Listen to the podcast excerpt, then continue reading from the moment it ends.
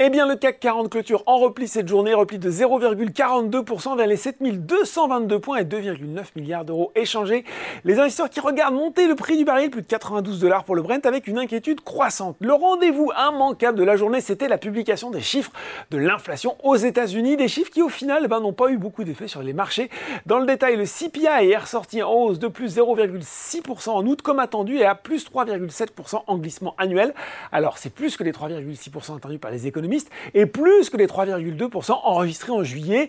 Une remontée qui s'explique surtout par celle des prix de l'énergie, hein, plus 10,5% sur un mois. Mais les investisseurs ont apprécié la décélération du CPI Core hors alimentation énergie à plus 4,3% en glissement annuel contre plus 4,7% en juillet. Outre-Atlantique, ça nous donne des marchés américains qui sont bof en hausse timide à 17h45, plus 0,2% pour le Dow plus 0,5% pour le Nasdaq. À noter Apple moins 0,6%, c'est pas la franche folie Hein, qui poursuit son repli après la keynote d'hier présentant les derniers produits de la marque à la pomme. On regarde les valeurs en hausse à Paris, eh bien c'est Ubisoft qui a gagné la partie sur le SBF 120 aujourd'hui, un peu peut-être aidé par Apple justement, alors que la keynote d'hier intégrait des bandes annonces de jeux vidéo de l'éditeur français qui seront disponibles sur l'iPhone 15.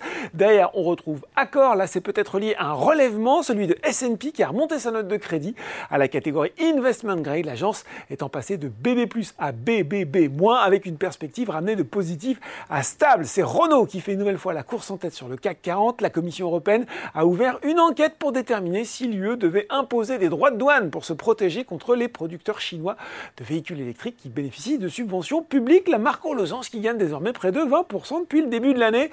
Sur le SRD, enfin, Osé poursuit le rallye aussi, la biotech euh, qu'il avait entamé hier et qui progresse aujourd'hui de 19,3%. Du côté des valeurs en baisse, eh bien, Alstom est clairement resté à quai sur le SBF 120 et la note de Barclays n'y est sans doute pas pour rien. Le département de la Banque britannique qui a initié le suivi de la valeur avec un conseil à sous-pondérer un objectif de cours à 16,50 euros, disant constater, je cite, une déconnexion entre d'une part une valorisation élevée et de l'autre des activités en difficulté, des facteurs susceptibles de peser sur la trésorerie, un endettement important et une notation de crédit fragile. Fin de la citation. Les parapétrolières Valorec et CGG se replient également et puis Casino se rapproche à nouveau du seuil des 2 euros. Voilà, c'est tout pour ce soir. En attendant, n'oubliez pas, tout le reste de l'actu éco et finance est sur Boursorama.